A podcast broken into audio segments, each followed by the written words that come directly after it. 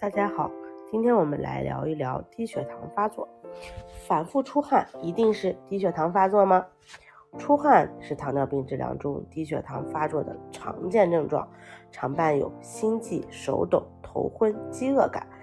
补充含糖食物可以纠正，但糖友们出汗还可见于其他的情况，比如糖尿病自主神经病变可出现局部密汗异常，患者往往上半身。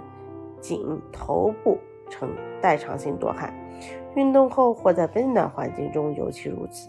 有时不认为低血糖，但患者无心悸、手抖、头晕、乏力和饥饿感，监测血糖正常，进食后也不会好转，有的甚至进食时头颈部等部位大汗淋漓。再如糖尿病合并甲状腺功能亢进者，因交感神经兴奋。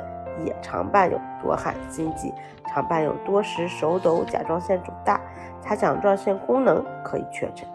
另外，骨质疏松症、维生素 D 缺乏症的患者，因钙磷代谢失衡而多汗症状。围绝经期综合症者也常因自主神经紊乱而表现为面红、心悸、多汗等不适，需区别对待。不能仅凭出汗就认为是低血糖发作，你明白了吗？下期见哟。